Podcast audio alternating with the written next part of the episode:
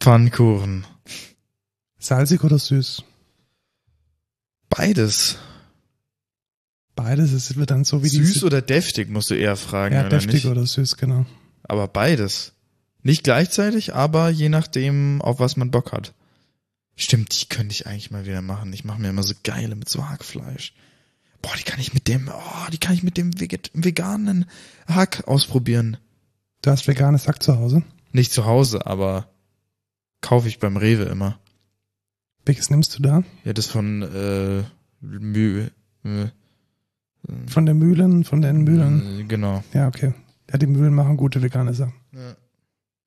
Das schmeckt ganz gut. Irgendwas wird da jetzt wohl dabei Ja, sein. denke auch.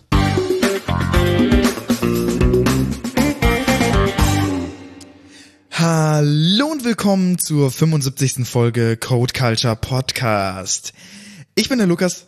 Und ich bin der Markus und wir erzählen einmal die Woche die neuesten News aus der Technikbubble mit einem Thema der Woche garniert. Und bevor wir das tun, machen wir meistens einen Feedback- und äh, Rückblick-Blog. Genau, aber vorher Gleich einladen. Vorher, vorher, was willst du vorher machen? sage ich noch, dass wir heute am 19. Stimmt. Januar aufnehmen, an einem Dienstag. Nee, Mittwoch. Die Zeit vergeht. Ja, ich war, ich komme so durcheinander. Mittwoch ist heute. Und äh, dann nehmen wir auf, aber jetzt kommen wir zum Feedback und Rückblick. Das tun wir, weil, Du hast dir eine neue Anschaffung geholt. ja, hast du sie schon gesehen eigentlich? So, Nee. auch in, da hinten steht sie. Ja, ich Neben- sehe die ja nicht. Stimmt, da muss man ein bisschen in die Ecke schauen. Ich habe mir ein NAS gekauft, ein Network Attached Storage. Und zwar wollte ich mir ursprünglich ein Ding von WD kaufen, aber dann hat mich unser Werkstudent, der Cedric, erfolgreich überzeugt, nochmal 100 Euro draufzulegen und einen Synology zu kaufen. Grüße an Cedric. Ja, und ich habe es nicht bereut. Es ist echt ein geiles Ding. Und zwar ein DS220J. Ah, Das äh, ist einfach ein Network Attached Storage und ich muss sagen, es ist schon ein durchdachtes, super funktionierendes Produkt. Also kennst, kennst du das, wenn du so ein Produkt vor dir hast und man merkt einfach, die Leute haben sich richtig Mühe gegeben, dass es geil wird. nee, kenn ich nicht. Also doch, also ich kenne es. ähm, das ist hier der Fall. Also das Ding hat hat eine äh, wunderschöne UI tatsächlich, die äh, so ein bisschen versucht, ein Desktop-Betriebssystem zu imitieren, aber komplett im Browser läuft und Details sind einfach richtig gemacht. Also was zum Beispiel, zum Beispiel bekommt man über einen äh, über eine Subdomain, die auf äh, Synology zeigt, ein valides Zertifikat für seinen NAS, sowohl lokal als auch remote. Cool. Was schon mal 90 Prozent aller Probleme löst, da irgendwie ein Self-Sign-Zertifikat hinzukriegen. Also das ist einfach ein rock-solid grünes Schloss. Man hat die Möglichkeit, extrem einfach einzelne Freigaben einzurichten. Es kann alles von Just a Bunch of Disk bis hin zu RAID. Ich habe mir tatsächlich ein RAID gemacht, weil es mir relativ wichtig ist, die Daten sicher zu halten. Das sind nämlich Daten, für die man potenziell viel Geld bezahlt hat, also hauptsächlich die Ergebnisse von Videodrehs und Studioaufnahmen, die ich äh, entweder mit meiner Band oder alleine gemacht habe, die einfach einen Sack voll Geld kosten und die man nicht verlieren möchte. Und genau die sind da jetzt drauf und ich bin top zufrieden. Ja, mega. Ich werde mir tatsächlich wahrscheinlich auch bald ein NAS zulegen, aber in einer äh, abgespeckten Variante. Du hast jetzt aber, also bei dem NAS sind jetzt keine Festplatten dabei gewesen.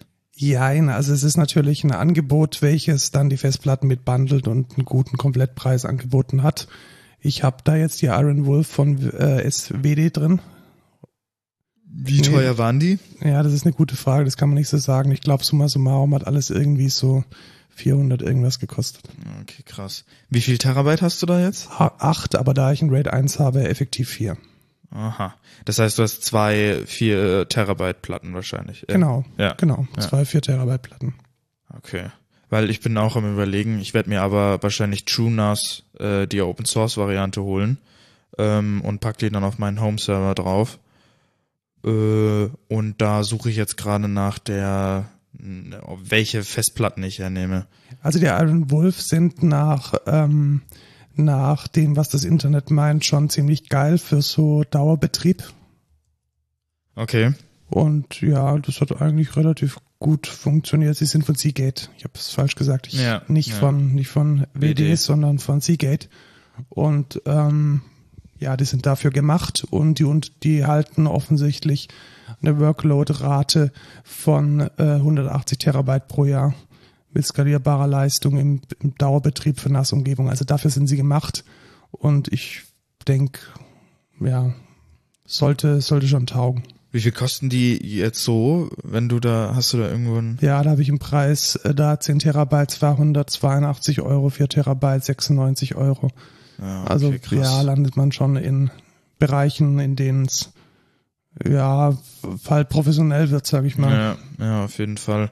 Ja, ich denke, ich brauche nicht vier Terabyte tatsächlich. Mal gucken. Also was ich halt äh, auch eingerichtet habe, ist ein Share, das sich als Time Machine meldet. Ja, Und das ist schon cool, weil dann muss man einfach nicht mehr dauerhaft dran denken, erstens die Festplatte dran zu packen und man hat halt eine echt gute Backup-Dichte. Ja, Also es ist da nicht wöchentlich einmal irgendwie die Festplatte dran geschraubt, sondern es ist halt täglich oder wenn man irgendwie jetzt eine, eine Aufnahme gemacht hat oder auch hier diesen Podcast, der ist halt jetzt praktisch wahrscheinlich heute Abend, nachdem wir aufgenommen haben, um 20 Uhr schon sauber gebackupt. ja. Geht bei TrueNAS aber tatsächlich auch. Ja, das Also- ist fein. Es, ähm, es gibt mega coole Systeme einfach.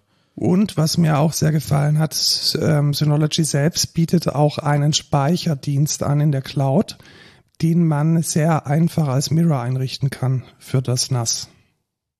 Hm. Und das habe ich auch gemacht tatsächlich, weil ähm, dieser dreifache Boden, also für alles außer für mein Backup, weil ein Backup vom Backup brauche ich jetzt an dieser Stelle nicht, dann mache ich lieber noch ein Offsite-Backup in einem anderen, auf einer anderen Festplatte. Aber was äh, mir da relativ wichtig war, ist die, ja, dass ich halt noch einen doppelten Boden habe für die, ja, für die äh, Videoaufnahmen und für die Studioaufnahmen von meiner Band. Ja, das stimmt natürlich. Das ist schon nice. Weil ich habe mal zusammengerechnet, die Produktionskosten, die belaufen sich jetzt auf fast 5000 Euro. Boah, Und da will krass. man dann schon die, Ja, ja, das fühlt sich einfach nicht gut an, wenn man die Daten verliert. ja. Da sind die 400 Euro schon ganz gut investiert, würde ich behaupten. Genau, und dann kann man auch mal ein, ein neues Mastering oder einen neuen Mix machen, wenn man es tatsächlich mal braucht. Ja, hast du dir das Geld quasi ähm, aus dem erstatteten Streik geholt? Ja, genau. Äh, was erlaube Bahn? Wir waren ja in Berlin, wir haben ja davon berichtet und das ist ja ewig her. Wann waren wir denn da? Boah. Sommer, es war Sommer, es war warm. Ja. Also es war definitiv so August, September, vielleicht sogar Ja, ein bisschen früher. irgendwie sowas, ja. Und jetzt erst kam das erstattete Geld. Das heißt, die haben vier Monate, fünf Monate gebraucht, um meine Reklamation zu bearbeiten. Das ist Krass. schon unterste Kanone. Ja, ich habe jetzt auch einen Freund, der will sich auch was erstatten lassen und da ähm, machen die auch die ewig rum. Da kann man das irgendwie nicht per E-Mail schicken, muss es per Post reinschicken, weil die irgendwie im letzten Jahrhundert leben oder so, weiß ich nicht. Also das fand ich schon relativ dreist, muss ich sagen. Ja, Zumal man ja irgendwie, wenn man 14 Tage seine Bahnkarte nicht bezahlt hat, dann mahnen die einen schon an. Und dann hier sich fünf Monate Zeit lassen, das ist eigentlich ein katastrophales Zeugnis. Man muss sich halt da vorstellen, die haben wahrscheinlich bis jetzt aktiv mit der Arbeitskraft daran gearbeitet. Anders kann ich mir das nicht vorstellen. Also das bezahlt man ja alles mit, wenn man Bahn fährt, diese Ineffizienz. ja tatsächlich. Schwierig, schwierig, aber wenigstens hast du es jetzt. Absolute Katastrophe. Also das Geld ist da, du konntest sie ja nicht erstatten lassen. Du hattest ja so eine Summa summarum für die Genau. Komplettkarte, Ja, die man mehrmals verwenden konnte. Und deswegen ging die einfach gar nicht erstattbar. ja, richtig. Was natürlich ein bisschen schade ist, aber naja, so ist es halt. Hattest du sie wenigstens genutzt? Nee, ja, gut. weil dann war es wieder, dann war wieder der krasse Lockdown direkt danach. Stimmt, danach kam der große Lockdown. Und dann konnte ich halt auch nicht mehr wegfahren. Also ja, richtig. war dann halt auch scheiße. Aber naja, mal gucken. Ich habe mir jetzt tatsächlich eine Bahncard 50 geholt.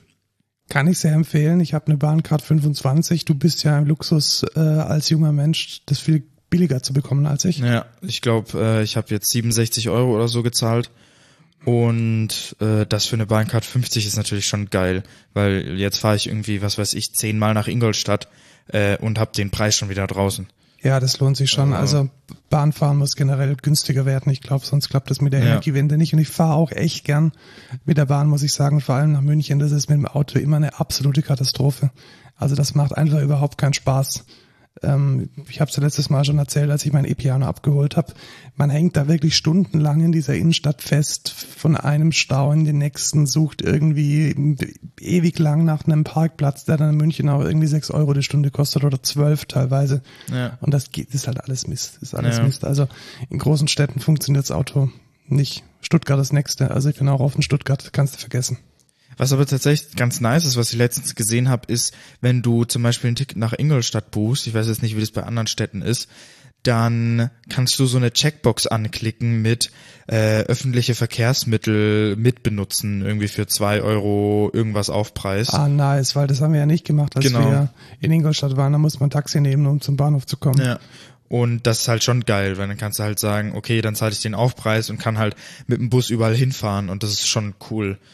Oder man fährt nach Pfaffenhofen, da ist der Bus kostenlos. Ja, tatsächlich. In Pfaffenhofen ist der Bus kostenlos und inzwischen gibt es auch so einen On-Demand-Bus. Der Stimmt, das der Expressbus. sogar besser macht. Ich bin mal gespannt, wie ich es mit meiner Vorlesung machen werde. Ich werde na, äh, ab dem nächsten Semester wieder in Ingolstadt diesmal in Präsenz unterrichten an der THI. Und es würde sich das sicher anbieten, da mit dem Zug hinzufahren. Ja, tatsächlich. Und äh, wo du Expressbus erwähnst, tatsächlich ist es gar nicht mal so eine doofe Idee. Wenn ich nach Hause gehe, nehme ich einfach den Expressbus vielleicht. Kannst du machen, du kannst in der buchen. Vorne ist die. Ja, nee, geht nicht. Weißt du, warum es nicht geht? Weil die Warum? Strecke vom regulären Bus befahren wird. Doch, doch, das geht trotzdem. Also Scheiresstraße, Evangelische Kirche. Ja, warte, hier starten. Jetzt sage ich ähm, Fährt, soweit ich weiß, der reguläre Bus. evangelische Kirche. Ähm, Haben wir jetzt unsere Adressen geleakt. ja, scheiße, stimmt. Upsi. Äh, wir wohnen in der ähm, Hohenwarterstraße und Anton-Schranz-Straße. Genau. Vielleicht cutten wir das einfach raus oder so. Äh, aber das geht. Ich kann jetzt hier sagen, äh, ah nee, ich muss woanders starten. Okay. Du musst wahrscheinlich woanders starten, weil das von dem regulären Bus befahren wird, der ja auch kostenlos Ah, ist. Aber ja. sollte auch funktionieren. Während du hier den Expressbus buchst, kann ich mal noch sagen, was ich mit Corona gemacht habe oder wegen Corona. Es gibt nämlich immer noch die, die Förderungen für Künstler tatsächlich.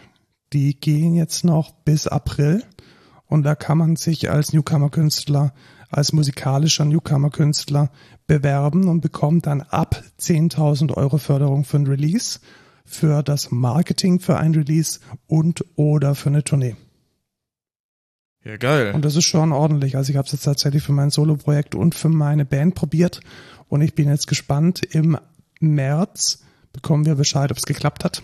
Mhm. Und ähm, ich habe mal die Förderdatenbank angeschaut. Also pro Förderung sind es tatsächlich oder pro Förderrunde sind es weit über 400, manchmal sogar über 500 Förderempfänger. Also ich denke schon, dass es eine sehr realistische Chance gibt, dass äh, wir in der Lage sind, damit Releases zu finanzieren. Ja, das wäre doch cool. Ja, also das darf man einfach nicht vergessen, dass Musik ähnlich wie Film eine Sache ist, die in der Regel ganz, ganz, ganz selten nur mit, ähm, mit, mit eigenen wirtschaftlichen Mitteln funktioniert. Entweder sind es halt private Mittel oder äh, Fördermittel. Ansonsten gäbe es diese ganze große Kultur nicht. Und wegen Corona musste ich jetzt tatsächlich auch das Dornenreich-Konzert verschieben, das ich mit Freunden in Stuttgart organisieren will und wollte. Das findet jetzt im September statt. Also wir sind jetzt auch schon, der April wird jetzt schon abgesäbelt. Risiko ist einfach zu groß, da ähm, große Veranstaltungen stattfinden zu lassen. Ja. Schade, das bedeutet, wir sind mit Corona eigentlich, was das kulturelle Leben betrifft, jetzt wieder bis Anfang des Sommers ausgenockt. Ja, doof, sage ich mal.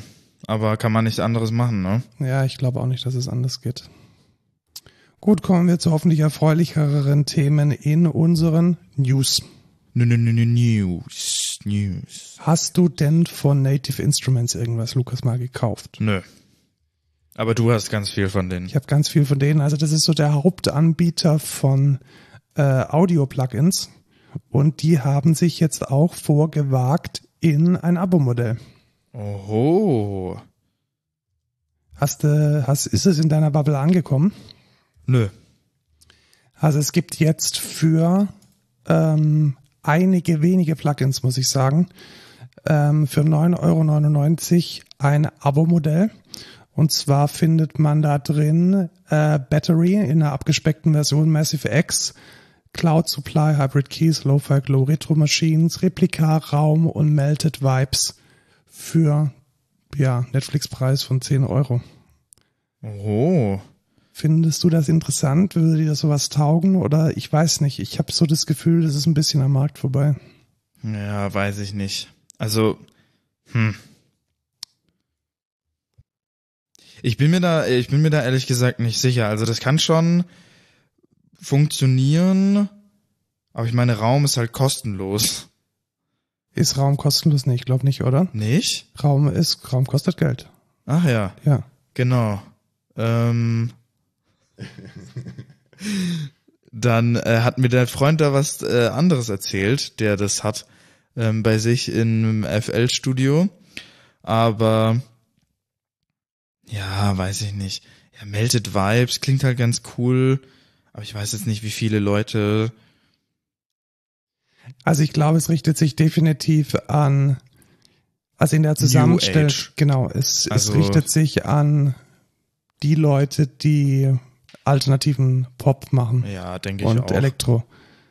Darum geht's, denke ich, hauptsächlich. Und ja, vielleicht ist das eine Nische, die funktioniert. Ich sehe es ein bisschen kritisch. Warum? Weil es fehlen einfach Brot und Butter ähm, Plugins.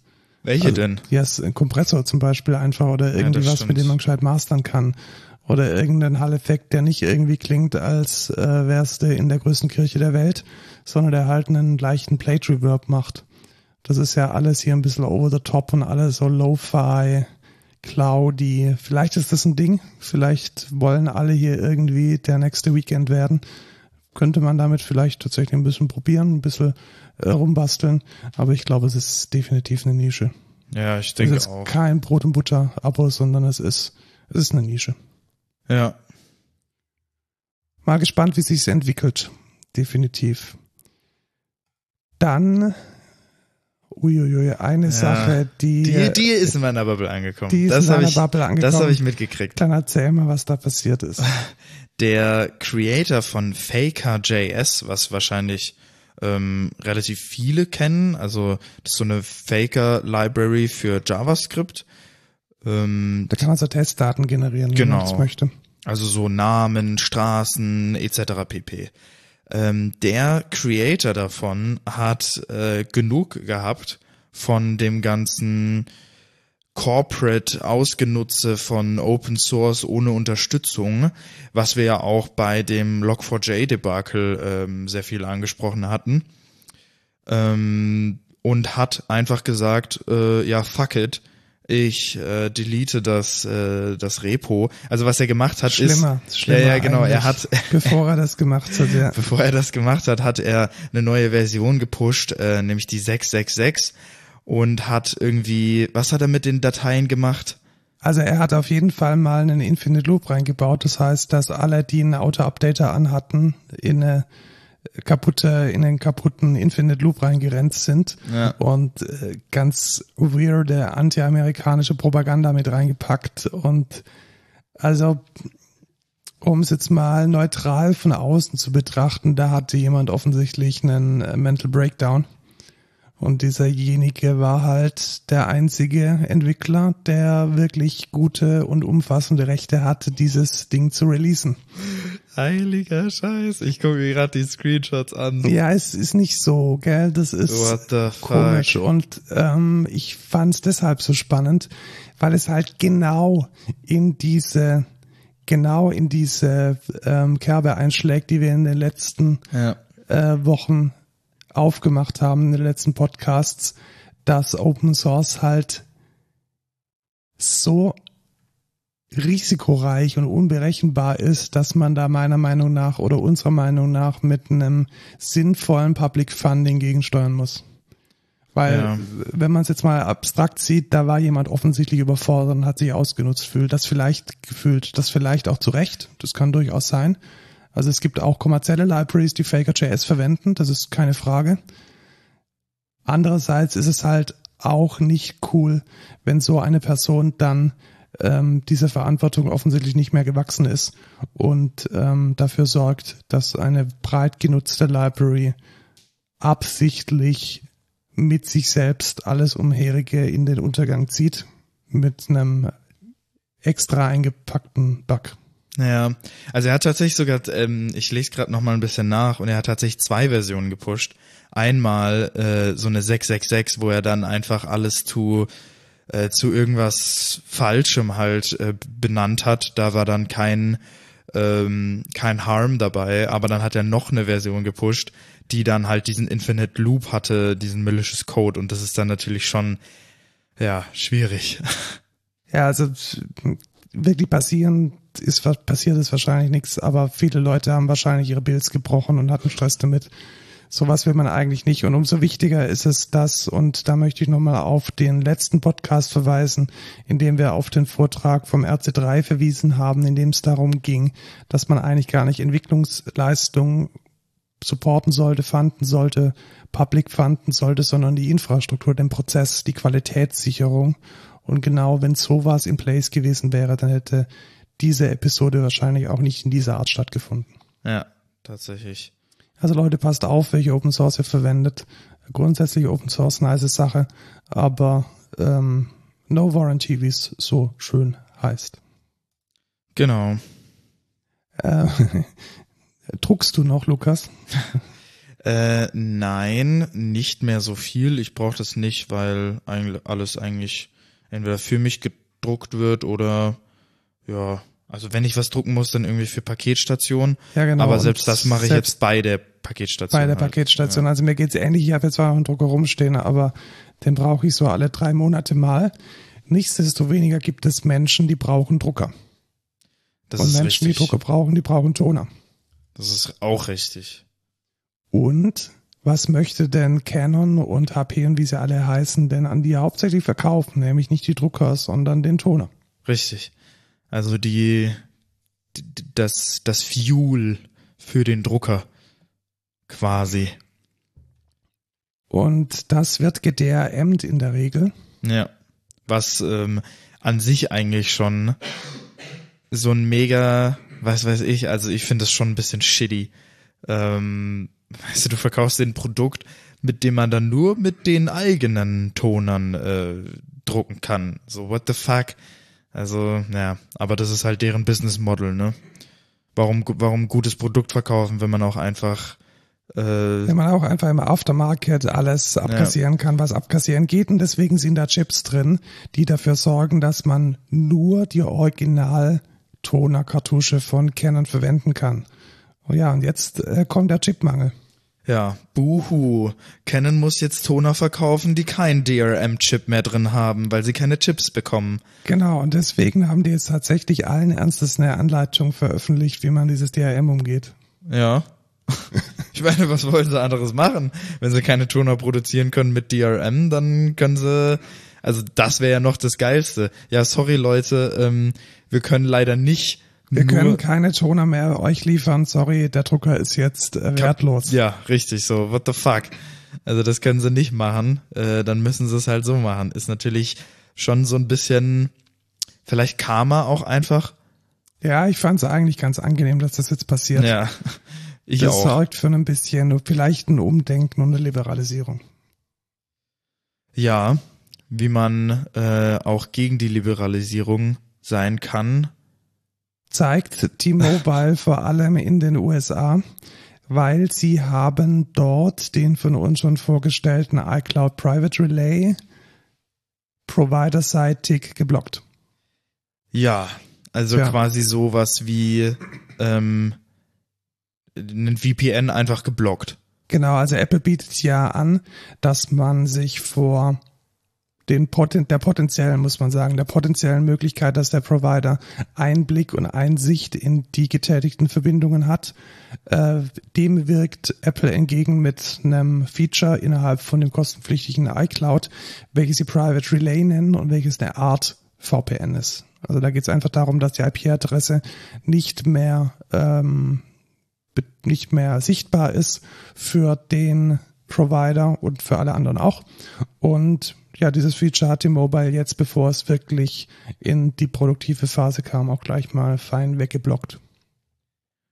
Nee, es war doch, es war doch schon in der produktiven Phase, oder? Ja, genau, nicht? bevor es ernsthaft in die produktive Phase kam. Ja, bevor es jetzt die Widespread, ähm, Eine Widespread Us- Usage ja, erfahren genau, kann. genau. Weil ich hatte das nämlich auch schon mal aktiviert.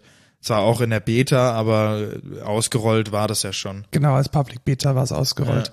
In iOS 15 und ja, kann man jetzt wohl mit dem Mobile nicht verwenden. Ja, und Monterey auch nicht. Ne? Ja, genau, Monterey geht's auch nicht. Ja, das ist schon, ähm, ja, was halten wir davon? 31er Move, hätte ich gesagt. Ja, das ist, ich, ich mich würde es mal interessieren, ob da wirklich so eine, also ob T-Mobile tatsächlich Fälle identifiziert hat, wo sie in der Lage sein müssen, diese IP herauszufinden. Also ob es da gesetzliche ähm, Verpflichtungen gibt oder ob das jetzt einfach so ein Dick-Move ist.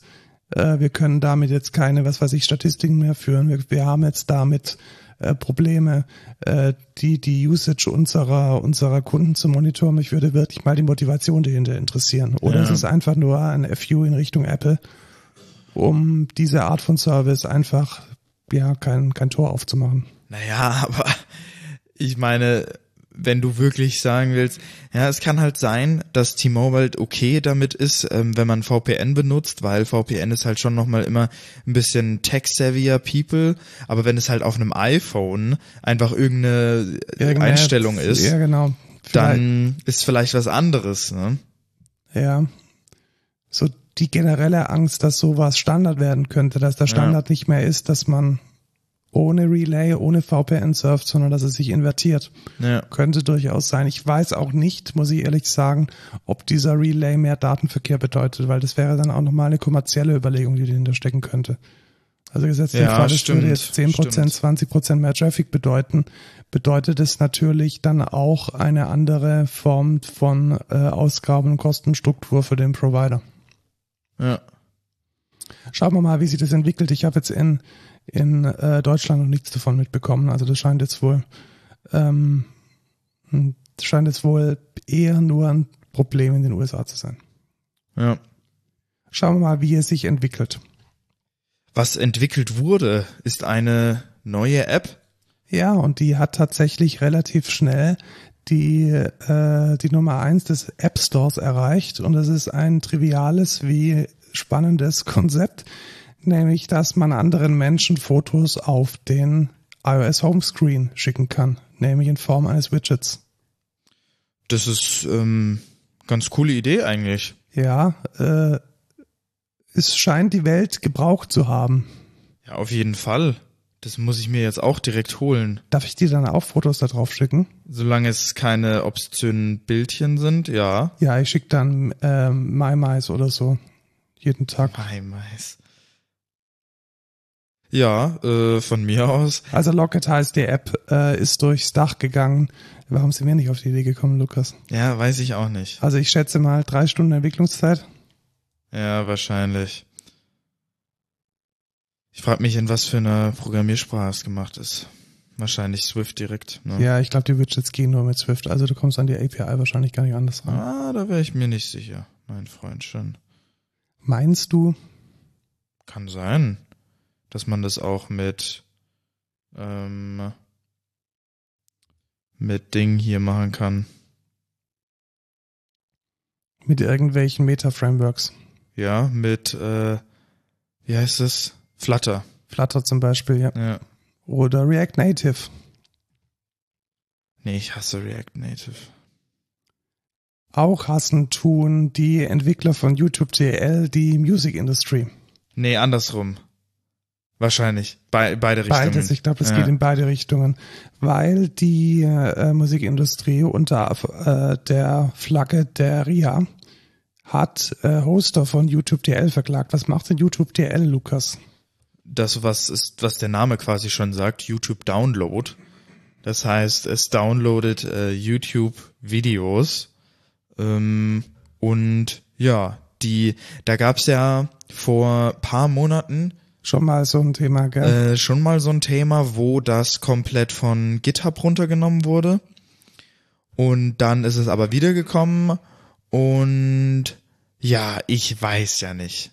Was halten wir denn davon? Das ist eine, eine sehr gute Frage. Du bist ja immer pro äh, pro Copyright und ja, niemand darf ähm, mein Intellectual Property anfassen oder auch nur falsch angucken. Also ich glaube, ich würde da jetzt tatsächlich argumentieren, dass YouTube DL ja nicht impliziert, dass der Inhalt danach verbreitet wird. Nee. Also ich sehe es tatsächlich Copyright nur dann kritisch, wenn geschützte Inhalte verbreitet werden. Ja. Wenn verfügbare Inhalte jetzt erstmal auf meinem Rechner landen, zum Beispiel aus Accessibility-Gründen, ich kann mir da tausend Dinge vorstellen. Das fängt damit an, dass man irgendwie eine lange Bahnfahrt vor sich hat und da kein fließendes Internet, um einen Film anzuschauen oder ein Tutorial. Und da ist doch YouTube DL komplett legitim. Also Ja, es wird ja da jetzt nicht per Definition. Also insbesondere ist doch der Anwendungsfall, damit Musik zu extrahieren, ein so exotischer und so eine Nische. Also wenn man Ja. vielleicht jetzt mal alle Usages von YouTube, also komm. Das weiß ich jetzt nicht. Aber also meinst wahrscheinlich es gibt ernsthaft also, Menschen, die ja, die YouTube DL hernehmen, um sich ja. daraus MP3s zu generieren? ja, ja. Warum denn? Weiß ich nicht. Aber da gibt's safe Leute, da gibt's safe auch viele Leute. Aber ich finde halt zu sagen, okay, ich verklag jetzt YouTube DL, weil es prinzipiell möglich ist mit dem Tool Also nimmst ja, copyrighted. genau, richtig, du nimmst die, die, die Hoster-Hops nur, also das sind ja nicht irgendwelche Random-Hoster, das sind ja äh, Repository-Hoster von Debian und von und von von Pip und wie sie ja alle heißen, das sind ja ganz legitime Open-Source äh, CDNs. Ja. Ähm, finde ich schwierig. Auf jeden Fall. Obwohl, was ist mit YouTube DL Hosters gemeint? Ja, das sind Hosters gemeint, die das Binary äh, zur Verfügung stellen. Ach so. Also letzten Endes auch, auch das Hosting von Brew, von Homebrew. Du kannst ja immer noch sagen, Brew install YouTube DL und von irgendwo wird das Binary kommen und das ist ein Hoster von äh, YouTube DL. Ja, das ist schon, das finde ich schon schwierig. Also ich würde da sagen, äh, YouTube DL dafür, weil ich meine, das ist halt ein Tool, um YouTube-Videos zu down, downzuladen. Das ist ja jetzt kein Napster, weißt du? Ja genau, es ist keine, keine Plattform, die in irgendeiner Weise jetzt diese Musik verbreiten würde oder die dafür gemacht ist, Urheberrecht äh, zu verletzen, sondern es ist ein Download-Tool, also es nimmt einfach die Dinge, die man sonst streamen würde in seinem Browser als Datei auf die Platte. Ja. Also Naja. ich bin gespannt, was damit passiert. Ich würde es auf jeden Fall schade finden, wenn dieses Tool ähm, nicht mehr verfügbar ist, weil es Ja. einfach äh, für viele Plattformen sehr gut funktioniert. Ja, dann gehen sie halt auf GitLab. Ja, genau.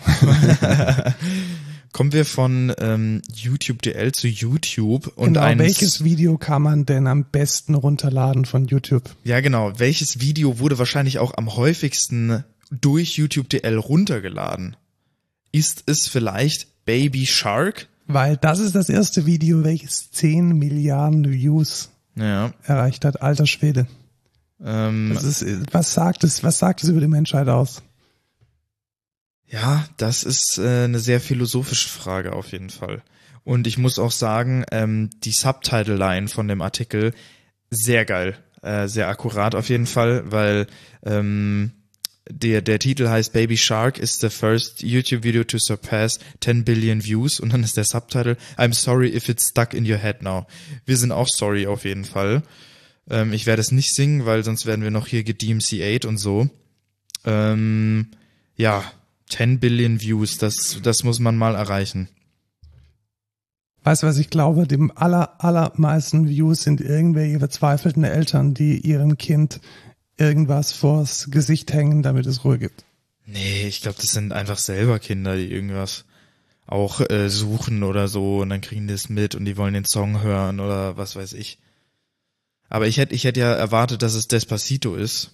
Das ist auf Platz zwei mit 7,7 Ja, irgendwas okay. mit, ähm, ja, Milliarden. Was echt krass ist. Also im Schnitt hat, im Schnitt hat mehr als jeder Mensch dieses Video gesehen. Das ist, das ist mal eine Statistik, oder?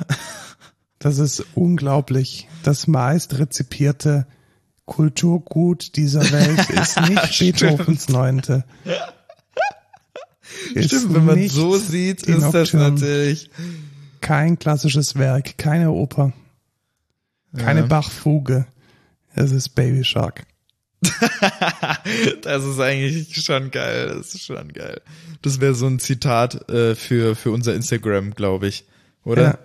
Ja. Ähm, ja. Auf jeden Fall sehr gut. Ähm, was wahrscheinlich nur ein Zeichen ist für das Ende der Menschheit. Ähm, das zweite, würde ich behaupten, ist ähm, Web 3. was ist ein Web 3?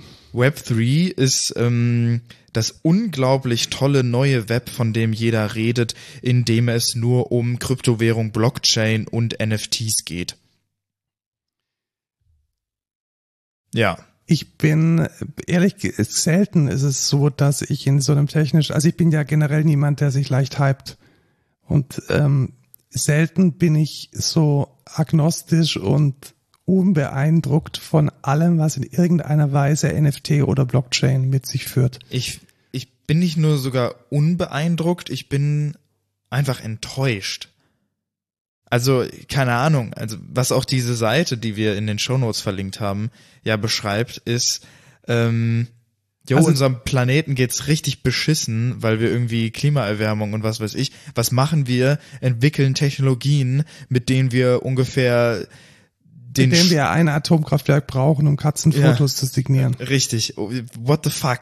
Um, um, ja, genau, ein Atomkraftwerk, um irgendwelche scheiß Pixel-Arts äh, zu signieren. Die gehören ja nicht mal dir. Also das ist so dumm. Das ist wirklich, ich finde es einfach komplett hirnrissig und dumm, obwohl das ganze Internet immer so ist, ja, save the planet, save the planet. Und jetzt machen wir fucking NFTs und irgendwie Bitcoin was das Schädlichste ist für unseren Planeten seit dem wir gegen den Klimawandel kämpfen. Ja, also warum ist es in den News? Weil an vielen, vielen Stellen in unsere Bubble dieses Thema Web 3 reinbricht.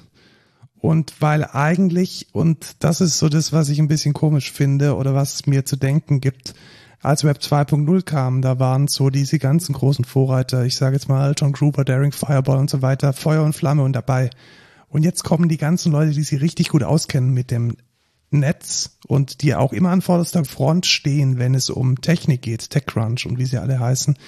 Und die sind eigentlich sehr hesitant, was Web 3 betrifft. Und das hat einen Grund, weil es gibt einfach keinen effing Anwendungsfall für dieses ganze Krypto-NFT-Blockchain-Gedönse. Warum sollte der Standardbenutzer, wie er heute Facebook verwendet, auf irgendwas gehen, was Crypto gebackt ist, welchen Vorteil hat es, welchen Use Case ja. hat es und genau das versucht diese Seite, die wir jetzt hier äh, verlinkt haben, einfach mal stellvertretend für diese ganzen News-Beiträge zu sammeln, nämlich einfach News, die zeigen, wie beschissen die Idee ist. Ja, die Website heißt web3isgoinggreat.com. Ja, oder auch nicht. genau, also sehr sarkastisch angehaucht an der Stelle. Und wer einfach mal alle Newsartikel oder gute Newsartikel sehen möchte, der einfach mal zeigen, was für Nonsens dieser ganze Mist ist, der findet hier ähm, einen schönen Anwendungsfall. Ja. Wo ebenfalls Millionen äh, drin stecken ähm, Milliarden sogar. Nee, Milliarden sogar. Nein, das ist ja krank. Das ist unglaublich. Das ja? ist ja unglaublich. 70, nee, ja, fast 70 Milliarden Dollar hat Microsoft für Activision Blizzard gezahlt oder zahlt es noch. Das ist ja jetzt ein, diese Acquiring-Prozesse von Companies äh, ist ja nicht so easy, glaube ich. Ähm, und ja, also Microsoft äh, macht, macht den, was ist das? Äh, macht den Disney. Macht den Disney und kauft einfach mal alles ein und ich möchte das mal in Relation setzen. Also wir sind jetzt bei einem Acquisition Price für äh, Activision Blizzard von 68 Milliarden Euro. Weißt du, wie, wie viel Euro Facebook Instagram gekauft hat? Nee. Eine Milliarde. Ja, okay, krass. Eine Milliarde. Also, was passiert da? Das ist heftig. Ja. Das ist, äh, das es ist ein Game Studio. Ja. oh fuck. Hast dich verschluckt. Ja, vielleicht. Aber man muss natürlich dazu sagen, der Fra Franchise von Activision, Activision Blizzard ist natürlich riesengroß. Also das ist, ich, ich würde behaupten, das ist das Game Studio mit den größten Franchises, die existieren. Weil die haben World of Warcraft, was das größte MMO ist ever, ähm, wo auch die Warcraft-Reihe natürlich dazu zählt. Die haben Diablo, was auch mit einer der größten Franchises überhaupt ist. Ähm, Overwatch ist mega groß geworden. Call of Duty, also wenn man an einen Shooter denkt, dann denkt man an, an Call of, weißt du, an Call of Duty. Ja, das ist, das ist schon richtig, aber hat es diesen Wert? Also das Ja. ist ja unglaublich. Und ich glaube, dass die größte IP, die die haben, Candy Crush. Vielleicht, vielleicht ist das das Geheimnis. Das ist einfach, dass die, dass diese, dass diese In-Game-Purchases und diese IP, die man hat, wenn man Leute dazu bringen kann, irgendwelche quietschbunten Candies für echtes Geld zu kaufen, dass das einfach, dass das einfach das Ding ist. Das kann schon gut sein, aber ich glaube auch die anderen Spiele. Also das muss, das muss einfach krass sein. Ich vermute, dass das sind schon ähm, heftige Summen. Vor allem, man kann es auch gut vergleichen. Stell dir vor, wie groß LinkedIn eigentlich ist. Ne? Jeder kennt LinkedIn. Ja, und die haben dafür Dafür nur 6, der hat 26 26 bezahlt, also irgendwie so, ein- so ein, Drittel oder irgendwas zwischen der, Ja. Hälfte, der Hälfte und dem Dr- Drittel und der Hälfte. Also es ist schon, ich, ich habe da irgendwie ein, ein ungutes Gefühl dabei, Warum denn? weil ich, ich nicht verstehen kann, wie, wie ein IP so viel Wert haben kann. Weiß ich nicht. Ich kann das schon nachvollziehen für Blizzard. Obwohl ähm, sie für Bethesda, glaube ich, auch nur sieben Milliarden gezahlt haben, oder? Genau, da waren sieben Milliarden, also das Ja. ist schon mal deutlich weniger, also Faktor 10 weniger. Aber Bethesda hat auch nur ähm, Fallout und Skyrim als Franchise. Ja, und ich, ich, ja, richtig. Also Activision Blizzard hat halt Overwatch, das ist halt auch nochmal ein Ding, vor allem unter, unter Jüngeren. Ja, auch Call of Duty. Also das ist das ist das der Shooter. Also wenn man an einen Shooter denkt, dann ist es Call of Duty. Wie groß dieses Call of Duty Franchise ist, das kann man sich gar nicht vorstellen. WoW, Ja. ganz viele Suchtis, die Eben, den also- ganzen Tag drin hängen. Also, ich denke schon, das ist, das, das kann schon auf jeden Fall, ähm, das wird es wahrscheinlich einspielen, sonst hätte Microsoft das nicht gekauft. Ich habe bloß Angst, dass das äh, zu einem zu krassen Monopol wird. Also irgendwann gehört dann jedes Game Studio einfach Microsoft. Weiß ich nicht. ja, oder halt vielleicht auch das, das Gegenteil, dass Microsoft halt andere Monetarisierungskonzepte hat als irgendwelchen Download-Content für noch mehr Euronen und noch mehr Euronen und Ingame-Content für noch mehr Euronen zu verkaufen. Vielleicht hängt da dann auch ein nachhaltigeres Geschäftsmodell dahinter. Ich weiß es nicht. Ich kann es nur hoffen. Ja. Gut, eine Kleinigkeit noch am Ende von diesem Newsblock, bevor wir in zwei äh, weitere Blöcke eintauchen. Amazon hat ein neues offizielles ähm, Alexa Smart Home. Smart Home äh, Gerät Device, rausgebracht. Und erstmal war ich überrascht über den Preis und das zweite über die Nische. Es ist nämlich ein, ein Luftqualitätsmonitor. Air Quality Monitor, so heißt auch Amazon Smart Air Quality Monitor. Er kostet 80 Euro. Und er kann nicht sprechen, er kann nur mit einer LED leuchten und er kann dir Dinge sagen über deine Raumluft, nämlich Also- Feinstaub, flüchtige organische Verbindungen, Kohlenmonoxid, Luftfeuchtigkeit und Temperatur. Ich muss sagen, es ist jetzt aus meiner Sicht einer der weirdesten oder weiß ich nicht, ich weiß nicht, was die sich dabei gedacht haben. Aber wahrscheinlich ist das in äh, Amerika oder China äh, bestimmt mega der Hit oder so, weil die da alle mega beschissene Luft haben. Ja, also äh, Grüße gehen raus an äh, den Kumpel in San Francisco, der uns vielleicht äh, zuhört, der halt einfach so immer jeden Sommer Waldbrände hat. Da will man schon wissen, äh, ob man atmen kann oder nicht. Ähm, ich weiß es nicht, 80 Euro für Ja, aber 80 Euro für so, ein, Sensoren. für so ein Ding, was du dir dann irgendwo in die Wohnung stellst? Und das ist ja, das ist ja, also das ist ja nicht ein Nischending. Da hat ja irgendjemand im, im Product Ownership von Amazon gesagt, hey, Ey, wir brauchen das wir unbedingt. brauchen das. Äh, Also wir haben nicht nur Echos, sondern wir haben jetzt nochmal für 80 Euro für den, für den vierfachen, für den drei- bis vierfachen Preis von so einem Echo einfach so ein Sensording. Ja, verstehe ich wirklich überhaupt nicht. Vor allem kannst du das ja nicht mal irgendwie koppeln mit irgendwas. Also, Also- 80 Euro wär's. Also wenn es wenigstens irgendwie noch ein, noch ein Ja, noch einen Display hätte, Echo oder so sagt, mit hey, drin. ja, genau, oder irgendwie sonst was. Aber 80 Euro einfach nur für Sensoren. Ich bin Ja. geschockt und über, überrascht und geschockt. Also, Sagt uns, ob ihr das äh, auf jeden Fall kauft oder eher nicht. also selbst als Smartphone-Enthusiast muss ich sagen, eher ein lassen wir mal links liegen. Ja, tatsächlich. Gut, kommen wir zu, äh, bevor wir zum wichtigen Thema kommen, nämlich was die, die letzte noch lebende Messe dieser Welt für Neuigkeiten gebracht hat, äh, will ich kurz auf zwei Themen eingehen, nämlich äh, zwei wichtige Entscheidungen, wie ich finde, für den, für zum Thema Gerichtsentscheidungen für das Thema Hate Speech im Internet. Und zwar gibt es zwei Verfahren tatsächlich, die entschieden wurden. Und das erste Verfahren, das habt ihr vielleicht schon ähm, in der Presse gelesen, dass der, ja, ich sage es einfach mal, wie es ist, der rechtsextreme Autor und Blogger Akif Pirinci der Klimaaktivistin Luisa Neubauer 6000 Euro Entschädigung zahlen muss, weil er sie im Internet sexistisch beleidigt hat.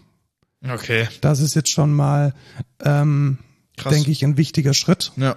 Also es geht jetzt nicht um das NetzDG, es geht nicht darum, dass dieses Ding runtergenommen wird aus dem Netz, sondern es geht einfach darum, dass die Privatperson Luisa Neubauer von FFF und der die Privatperson Akif Perinci einen Rechtsstreit hatten und dass der zugunsten des Opfers entschieden wurde und ein durchaus, wie ich finde, abschreckendes Schmerzensgeld von 6000 Euro zu zahlen ist.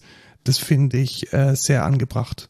Und es zeigt auch, dass man, denke ich, solche, ähm, solche Dinge zur Anzeige, nicht nur zur Anzeige bringen sollte, das ist ja Strafrecht, sondern dass es sich auch nochmal lohnt, da privat gegen vorzugehen. Und das würde dann, wie ich finde, das Thema Trolling insbesondere gegen äh, Frauen im Internet durchaus abschaffen. Könnte ein Weg sein. Ja. Das äh, fand ich relativ gut. Und ähm, die zweite äh, Geschichte ist eine ganz spannende. Und zwar auch ein äh, ein kein Strafprozess, sondern ähm, auch äh, ein privates ein privater Rechtsstreit. Und zwar kann wurde jetzt erfolgreich Twitter verurteilt, ähm, dass es sich um dass es, dass es Schmerzensgeld zu bezahlen hat wegen dem nicht runternehmen von sexualisierten Beleidigungen. Okay, krass. Also auch hier wieder geht's nicht darum, die, die, die strafrechtliche Relevanz in Form einer Anzeige, sondern es geht um den Zivilprozess. Und auch hier kam es zu einer empfindlichen Strafe. Und ich finde, das ist eine sehr spannende Geschichte.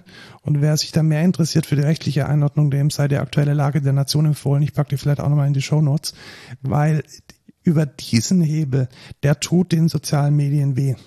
Das Ja, ist nicht mega. irgendwie so, ja, da mal so ein bisschen Strafe bezahlen, sondern da geht's wirklich jetzt offensichtlich um, um Höhen und um rechtliche Aufwände, die man ähm, auch als Twitter, auch als Facebook scheut.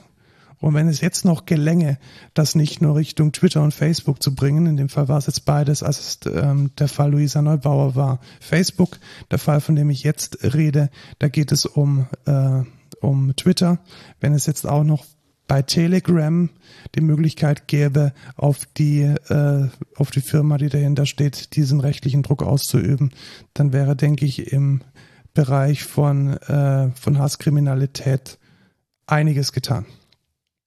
Wer sich dafür interessiert, es gibt die Organisation Hate Aid, die äh, für Betroffene da ist und auch diese Gerichtsverfahren unterstützt hat. Und äh, die Lage der Nation berichtet eigentlich auch regelmäßig aus einer juristischen Brille über die Vorkommnisse und die Entwicklungen in diesem meiner Meinung nach sehr wichtigen Bereich. Ja. Kommen wir zu der CES. Warst du denn zuletzt mal auf der Messe, Lukas? noch nie. Ich war tatsächlich noch nie auf einer Messe. Ich glaube auch, du wirst nie auf der Messe gehen. Ich glaube, das Thema Messe ist durch. Was? Ja, ich glaube ernsthaft, das Thema Messe ist durch. Ich glaube, das Thema Messe, wo man sich trifft, um neue Produkte kennenzulernen, ist durch. Denkst du echt? Komplett? Ja. Okay, krass. Nichtsdestoweniger fand die Consumer Electronic in äh, Las Vegas, glaube ich, statt. Und äh, viele Firmen waren dort, viele Firmen waren nicht dort. Und zwei Dinge sind mir aufgefallen. Ding Nummer eins, Withings oder Why-Things oder With-Things, ich weiß immer nicht, wie man das ausspricht, hat eine neue, mega geile, smarte Waage entwickelt, die zum ersten Mal ein Problem löst, das ich mit der jetzigen smarten Waage habe nämlich dass die, dass der Körperfettanteil nicht sauber gemessen werden kann. Warum kann der nicht sauber gemessen werden? Keine Ahnung. Weil er nur die Füße misst. Weil Ah. nur die Füße auf dem, auf der Waage stehen. Und dann misst er halt den elektrischen Widerstand von deinen, äh, von deinem Schenkelfett und nicht den von deinem gesamten Körper. Deswegen hat diese Vase, diese Waage jetzt ein ausfahrbares äh, Handdings, das man in die Hand nehmen kann. Und damit ist dieses Ding äh, deutlich, deutlich besser als alles, was im Consumer-Bereich da ist, weil es kann ähm, jetzt einen Ach. sehr, sehr präzisen äh, Körperfettanteil Das heißt, es zieht nach unten. Genau, es, also, genau, also du ziehst praktisch, du greifst auf die, Wa- auf die Waage und äh, ziehst dann einen mit einem Kabel verbundenen ähm, Stab nach oben, Ja. sodass der kleine elektrische Strom nicht nur durch dein, durch deine, über deine Füße, durch deine Beine geht, logischerweise bis dann der, der, der Torso kommt, sondern halt bis zur Schulter mindestens mal. Und das ist eigentlich schon das, was man haben möchte. Und da es ja dann linker Fuß, rechter Fuß, linker Arm, rechter Arm dann noch die Möglichkeit gibt, über KI die einzelnen Körperfettanteile auf deinen Körper zu verteilen, ist das eine sehr, sehr äh, sinnvolle Darstellung, äh, um äh, den Körperfettanteil und die Muskelmasse in deinem gesamten Körper zu tracken. Ja. Das macht übrigens auch nochmal ein EKG. oh, Das kann okay, es cool. auch. Und zwar auch über die elektrischen Widerstände. Und das finde ich eigentlich schon ziemlich geil, muss ich sagen. Und ich glaube, das werde ich mir anschaffen. Wird vermutlich genauso viel kosten wie der Luft, wie der Luftsensor von Amazon. Und ich glaube, das ist ein deutlich größerer denkst du, so, so billig ist das? Ja, ich weiß. Vielleicht, vielleicht landet es doch irgendwo ich bei. denke, dass das teurer ist. Hm, Mein, also Preis steht noch nicht fest. Ich gebe mal eine Wette ein. 180 Euro. Okay. Ja, ich habe einen, äh, einen Artikel ganz cool gefunden und zwar ähm, hat Akara, das ist diese Smart Home Marke von äh, Xiaomi, glaube ich. Nee, Huawei? Eine von den beiden. Eine von den beiden auf jeden Fall ähm, hat äh, einen Presence Sensor Oh, nice. ähm, angekündigt. Das ist ein, also der, der guckt quasi, ob du in der Nähe bist oder in diesem Raum bist. Und das ist halt deutlich geiler als so ein Bewegungsmelder. Ähm, weil was der Use Case, du möchtest, du hast ein Smartlicht in deiner Toilette und möchtest jetzt aber nicht wissen, ob eine Bewegung war, sondern ob jemand im Raum ist. Und ähm, da soll der, der, der Occupancy Sensor oder auch Presence Sensor ähm, deutlich besser sein, weil der irgendwie dauerhaft ähm, misst, ob, äh, ob da jetzt irgendwas ist, was da sonst nicht ist. Ich weiß nicht genau, wie es funktioniert. Ja, aber genau. Und das ist ja auch der Use Case, den Sie auf der Webseite beschreiben. Bathroom Use ist tatsächlich der erste, erste User Story, die Sie da zeigen. Ja. Nämlich, dass du wahrscheinlich einfach das Licht in deinem Bathroom ähm, damit äh, steuern kannst. Genau. Und ich denke, das ist auch der Use Case, den die meisten halt brauchen einfach. Weil ich habe mir auch schon überlegt, ich habe jetzt ein Smartlicht in meinem Bad und ähm, wie will man jetzt smart das Licht dort angehen lassen? Ja, also da muss ich sagen, da bin ich relativ zufrieden mit dem äh, Amazon, das ist ein Bewegungssensor, das ist kein Presence-Sensor, der allerdings so, ich glaube, 180 Grad, also so äh, ziemlich, einen ziemlich großen Radius hat. Und der funktioniert dann eigentlich schon so, dass ich dann sagen kann, hey, wenn du jetzt irgendwie drei Minuten keine Bewegung mehr wahrgenommen hast, dann mach das Licht einfach aus. Ja, aber dann sitzt du mal länger als drei Minuten auf der Toilette und dann hast du ein Problem. Ja, das ähm, ist mir noch nicht passiert, muss ich sagen. Ja, Aber okay. kann ich mir durchaus vorstellen, dass das äh, passiert. Ja. Wie bei fast allen Bewegungsmeldern in Toiletten. Ja, richtig. Also in unserer Firma haben wir auch äh, welche und die sind ja, sage ich mal, nicht so smart. Das ist natürlich Absicht, Lukas. Das ist Ja, Absicht, ja, ja, weil ja. der Chef natürlich nicht möchte, dein Chef natürlich nicht möchte, dass du lange auf der Toilette sitzt. Ist ja, ist ja mega angenehm, wenn man dann auf der Toilette sitzt und man sieht einfach gar nichts mehr. Auch sehr hygienisch. Äh, Kommen wir zum nächsten Thema. ähm, die ähm, äh, Disclaimer. Äh, wir haben an verschiedenen äh, Stellen an diesem Produkt gearbeitet, können jetzt aber ganz offiziell sagen, was es ist, nämlich der autonome 8R-Traktor von John Deere.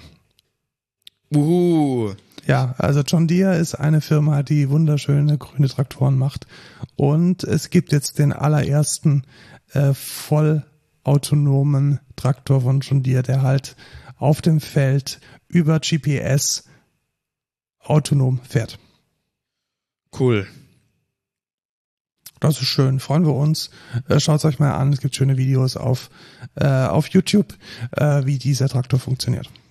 Das zum Thema CES, äh, vermutlich zum letzten Mal oder so. Also ja, ich fand es ein bisschen enttäuschend ähm, und Meta kommt immer noch nicht. Wurde eigentlich, also eigentlich soll es letztes Jahr rauskommen, dann soll es jetzt äh, Neujahr dieses Jahr rauskommen. Jetzt wird es wieder verschoben äh, und kommt anscheinend Ende dieses Jahr raus. Äh, mal gucken, ob es wirklich rauskommt. Ich bin immer mehr am Zweifeln. Jetzt sag mal seriously, denkst du wirklich, dass, dass eine Messe, dass, dass man extra wartet, so was Wichtiges rauszubringen, nur weil da jetzt eine Messe ist? Ich glaube, das ist doch Quatsch, oder? Nee, ich glaube schon, dass das so, äh, das machen voll viele. Ich Also- weiß, das ist vor vielen Mal, aber ich finde, ich, ich, von der Musikmesse kenne ich es auch so, also äh, regelmäßig. Ja, aber das ist doch viel mehr Aufmerksamkeit da drauf. Weil die Messe gerade stattfindet. Und da wird viel angekündigt, deshalb kriegt man auch mehr mit. Du denkst, weil dann die Leute ganz bewusst diese Messeneuheiten irgendwie in den Nachrichten konsumieren, Ja. oder? Da wird ja auch viel mehr drüber geredet, gerade über neue Technologien und dies und jenes. Ja, aber jetzt mal seriously, wenn so eine Messe jetzt komplett virtuell wäre, wäre da ein Verlust? Ich weiß es nicht. Ja, das ist dann nochmal was anderes, denke ich. Aber naja, muss man mal gucken. Wir kommen jetzt zum Zum Thema, Thema, der Woche. Thema der Woche. Oh und Mann, wir haben das nicht synchron gesagt. ja, genau, wir haben es nicht synchron gesagt. nochmal. Egal. Nochmal. Eins, zwei, drei. Thema, der, Woche. Sehr gut. ähm, mach du mal die Einleitung Genau. zu dem besten Framework aller Zeiten, nein, zu einem der besseren Frameworks, wie wir finden. Nein, Deswegen wollen der wir best, das beste Frontend-Framework, JavaScript-Framework, was es gibt. definitiv das eleganteste und Light, schlank, most lightweight, ja. weil das ist nämlich genau die Bedeutung des Wortes Svelte. Und du dachtest, das ist irgendwas aus dem nordischen Es kommt tatsächlich aus Italien, habe ich mir jetzt äh, Ah. angeschaut in den Dictionary. Svelte. Was ist ein Svelte? Svelte ist ein JS JavaScript Frontend Framework, mit dem man mega geil ähm, Seiten erstellen kann. Also so, ähm, ich würde mal sagen, Progressive Web Apps, mit denen man äh, APIs konsumiert oder vielleicht auch nicht. Ähm, und zwar, wie ich da drauf gekommen bin, ist, ich gucke ganz viel so, ich weiß nicht, ob ihr den kennt, Fireship auf YouTube und bei dem habe ich mal gehört, irgendwie so als Gag, ja, übrigens hier das beste Framework ever ist äh, Svelte. Und äh, dann habe ich mir das mal angeguckt, weil ich mir nämlich eine neue Homepage machen wollte.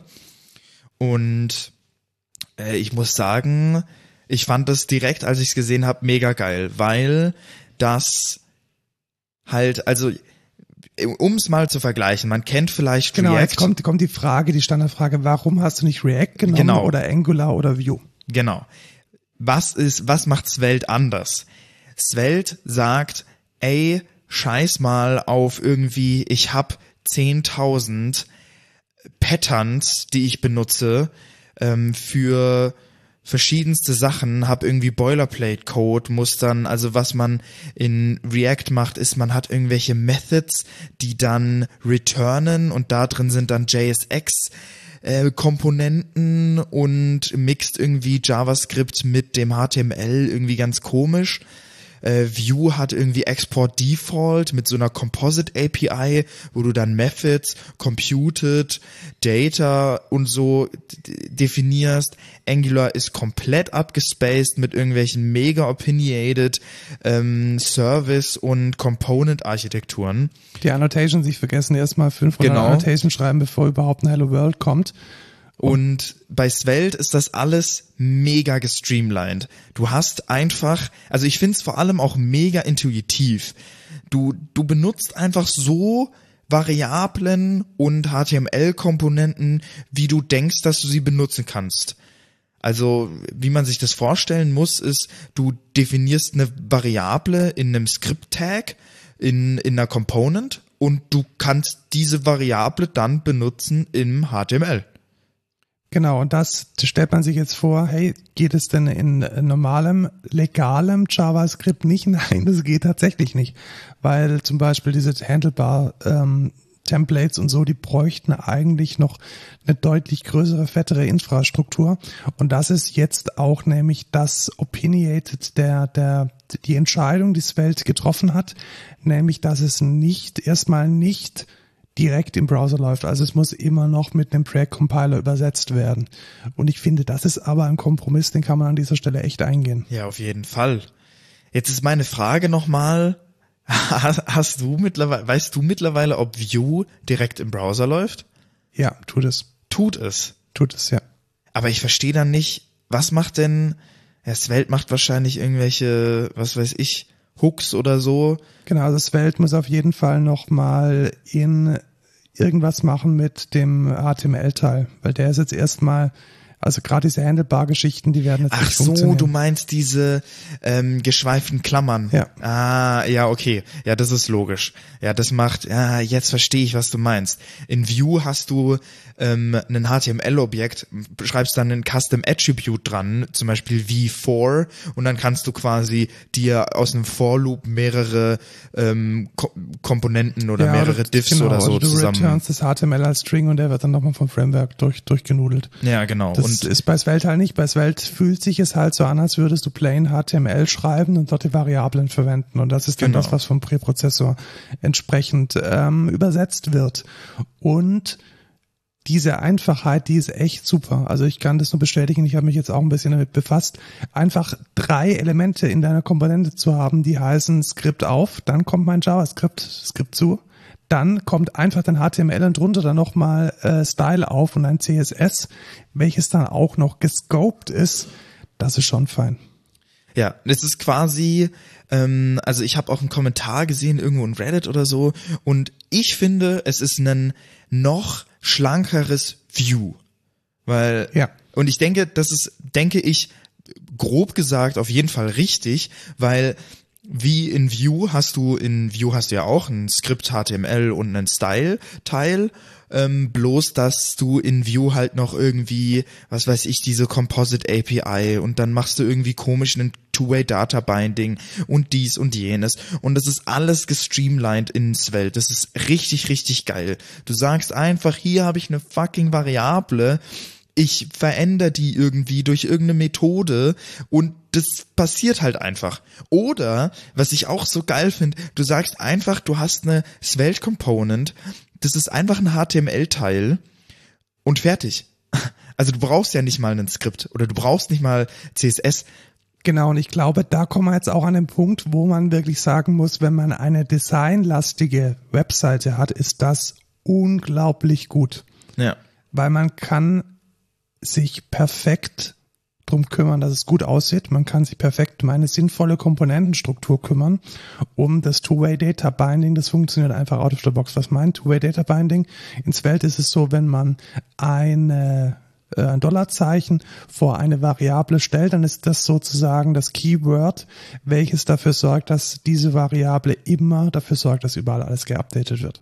Das heißt, ich kann damit praktisch sicherstellen, dass wenn ich diese Variable in meinem HTML verwende, innerhalb von diesen Handlebars als Template-Substitution, dann wird immer, wenn diese Variable verändert wird, Fußnote zum Beispiel für eine Animation oder für eine Veränderung oder für einen Klick, den ich gemacht habe, durch einen Klick, den ich gemacht habe, durch Daten, die ich bekommen habe, dann wird das in Echtzeit verändert. Man hat letzten Endes die ganzen Vorteile, die man in Vue teuer erkauft, die man in React teuer erkauft, die man in Angular noch teurer erkauft, mit einer mega schlanken Architektur. Und das hat mir sehr gut gefallen.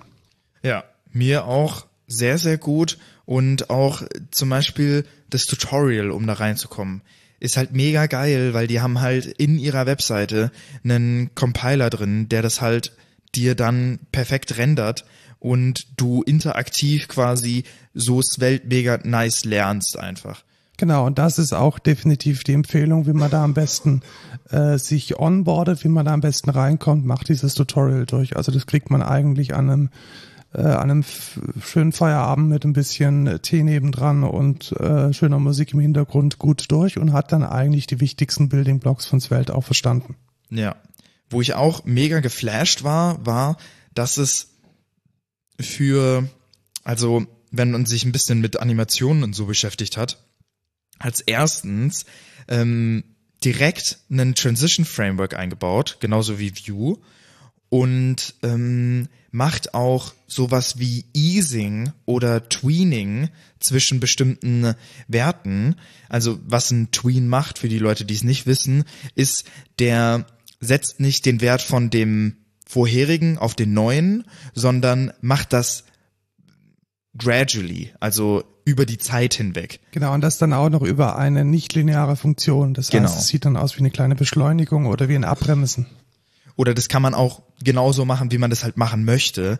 Und das ist halt so ein nicer Benefit. Das ist einfach so, da hat man sich einfach Gedanken gemacht, ey, was könnte man jetzt brauchen, wenn man so eine Page entwickelt? Was, was wäre da, was wären da so diese Dinger, die jeder braucht, wo Leute sich drei Frameworks äh, als Dependency reinholen und was einfach komplett unnötig ist, äh, sich extern zu holen, ist einfach mit eingebaut ins Welt. Und ich finde das unglaublich geil. Also, wer mal ein Svelte-Beispiel sehen will, kann einfach kurz äh, shameless plug hier auf kiru.de gehen, ähm, weil ich habe meine Webseite tatsächlich mit Svelte, wie ich vorher auch schon gesagt habe, gemacht ähm, und auch mit einem kleinen API-Service, über den wir wahrscheinlich nächste Folge äh, mal reden werden.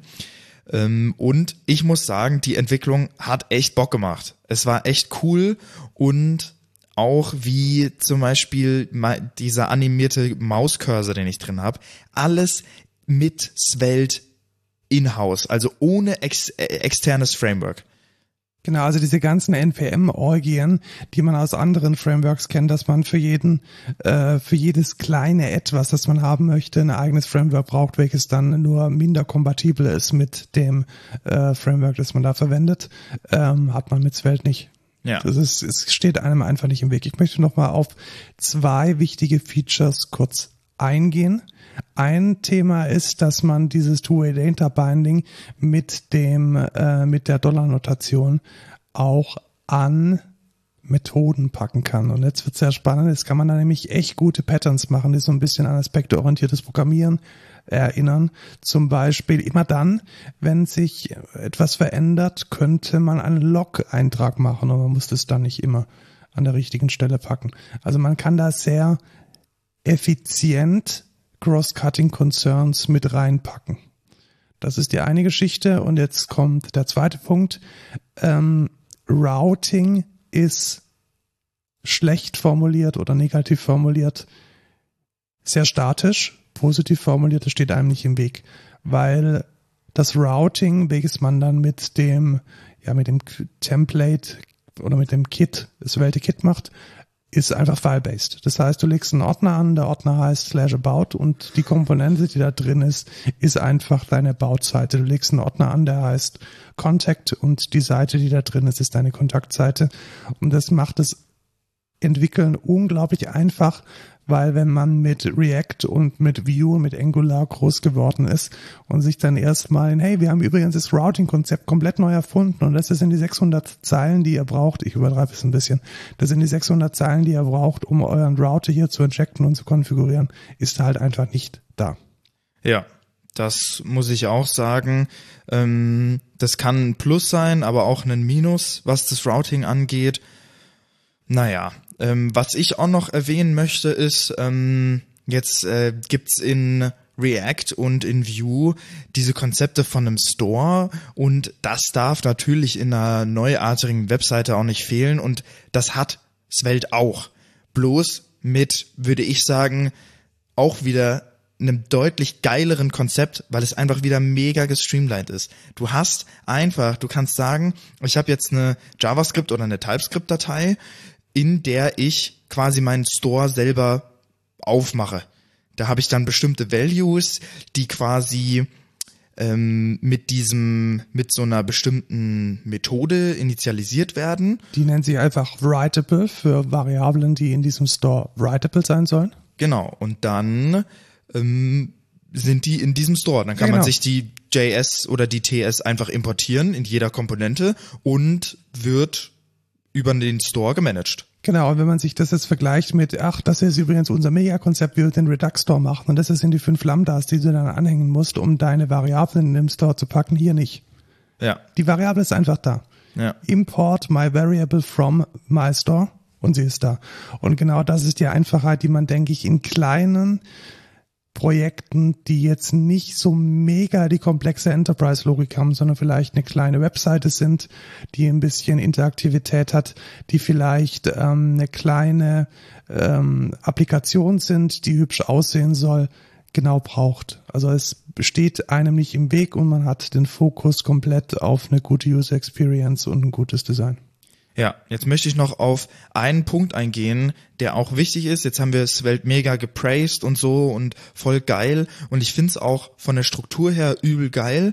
Aber wenn ihr euch jetzt denkt, mh, okay, ich möchte eine richtig einfache Experience mit irgendwelchen, was weiß ich, off-the-shelf äh, Frameworks, die ich dann einbinden kann, die dir einfach so funktionieren.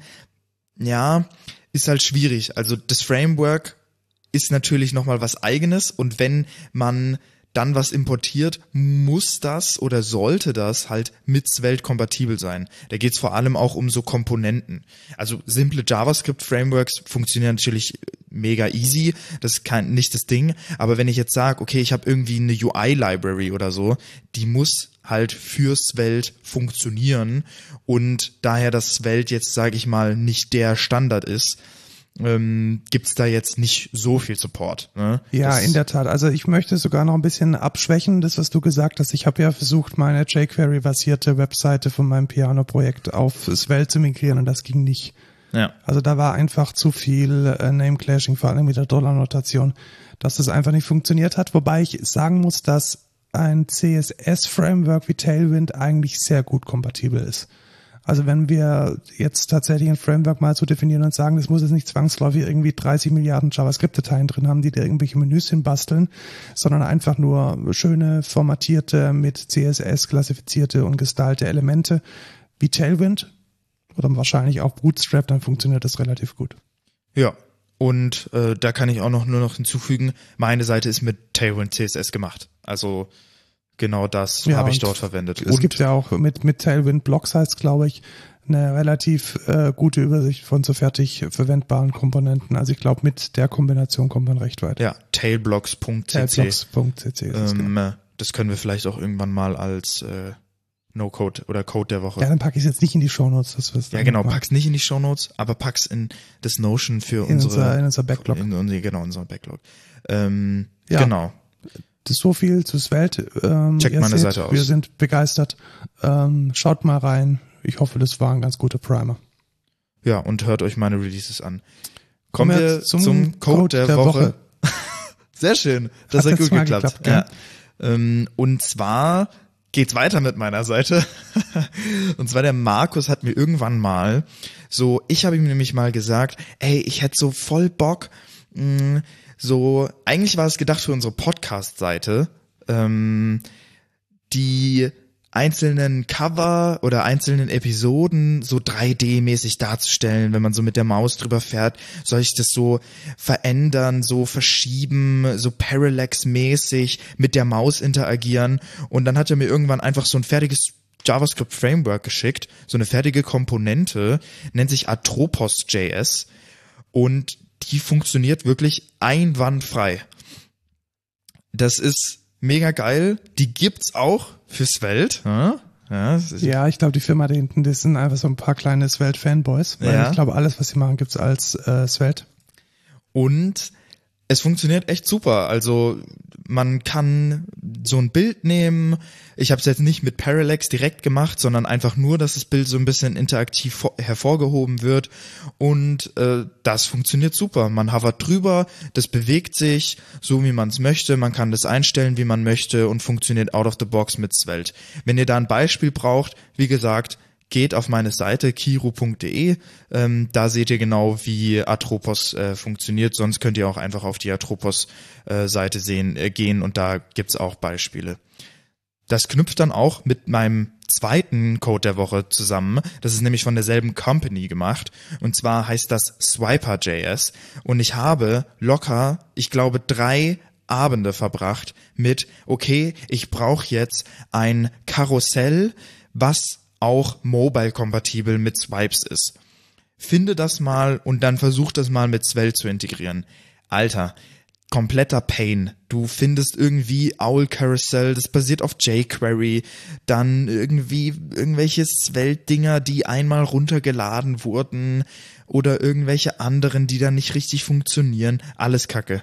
Und dann bin ich nochmal auf dieser Tropos-Seite gegangen, hab ein bisschen runtergescrollt und dann stand da irgendwo andere Projekte von uns. Bin ich draufgegangen, dann stand da so Swiper.js. Dann gehe ich auf die Seite, mach, äh, swipe so rüber und dann ist es genau das, was ich brauchte.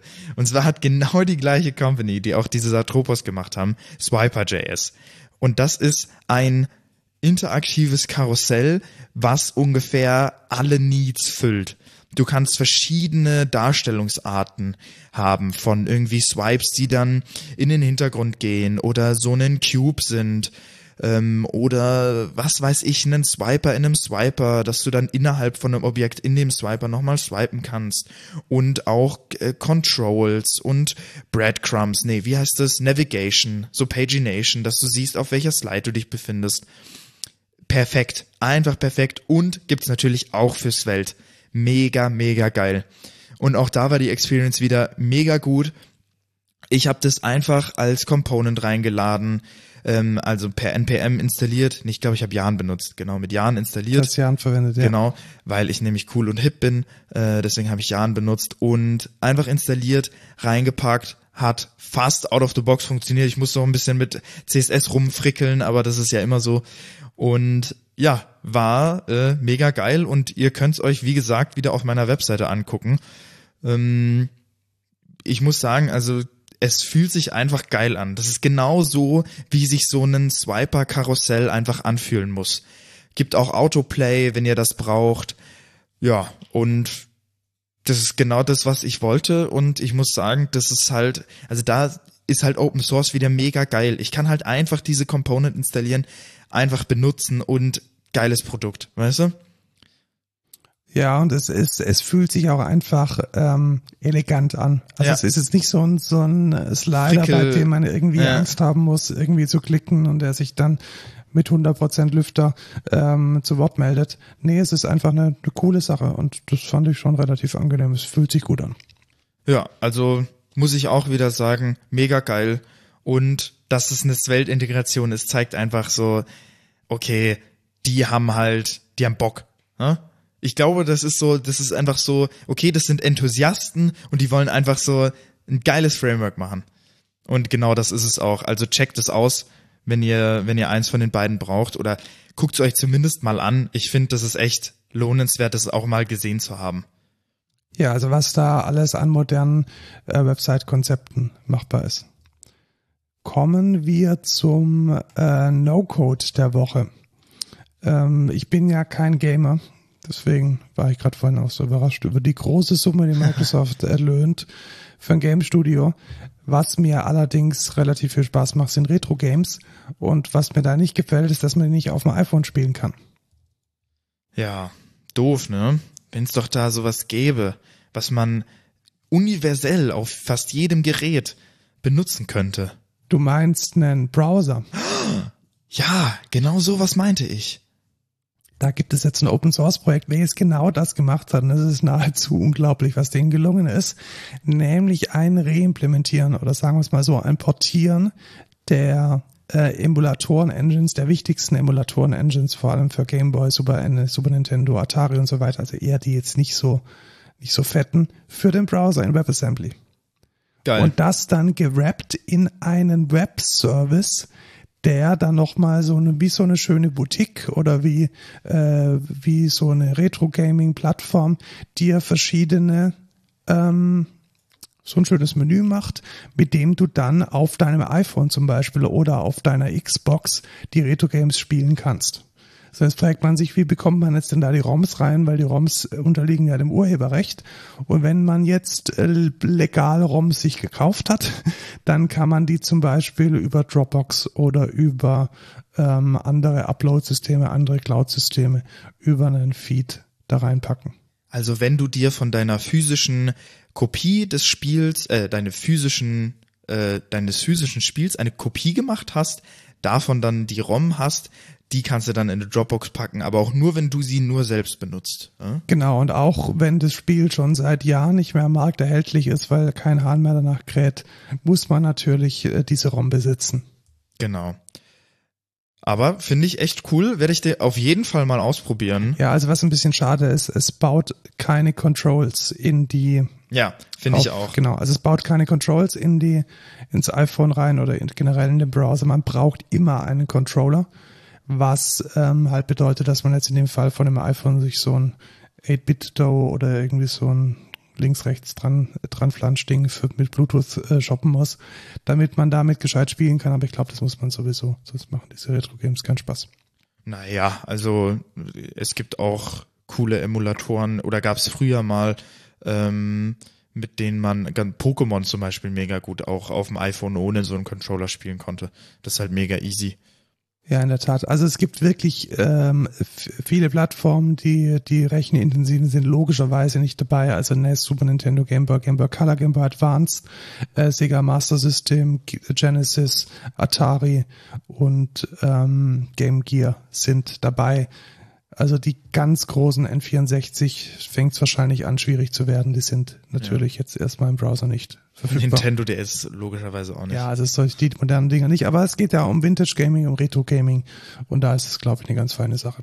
Ja, finde ich auch.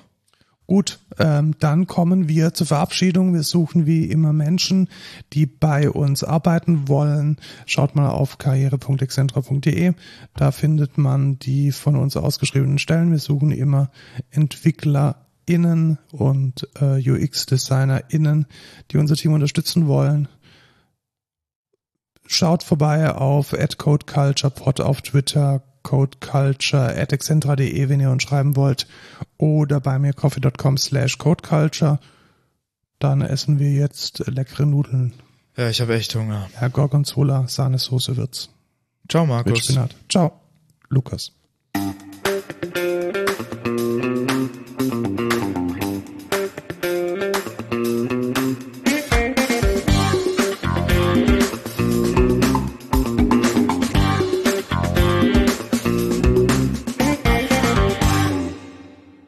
Dass du Lukas noch dazu gesagt hast. Das wäre fatal, fatal gewesen, ja. Traditionen brechen. Überhaupt das geht nicht, das geht nicht. Obwohl wir auch nur noch zweiwöchentlich senden, eigentlich ist es auch schon, naja. Skandalös. Ja. Es haben sich sogar Leute schon beschwert, tatsächlich. Ja, bei mir auch. Ja. Nö, wir bleiben 14-tägig.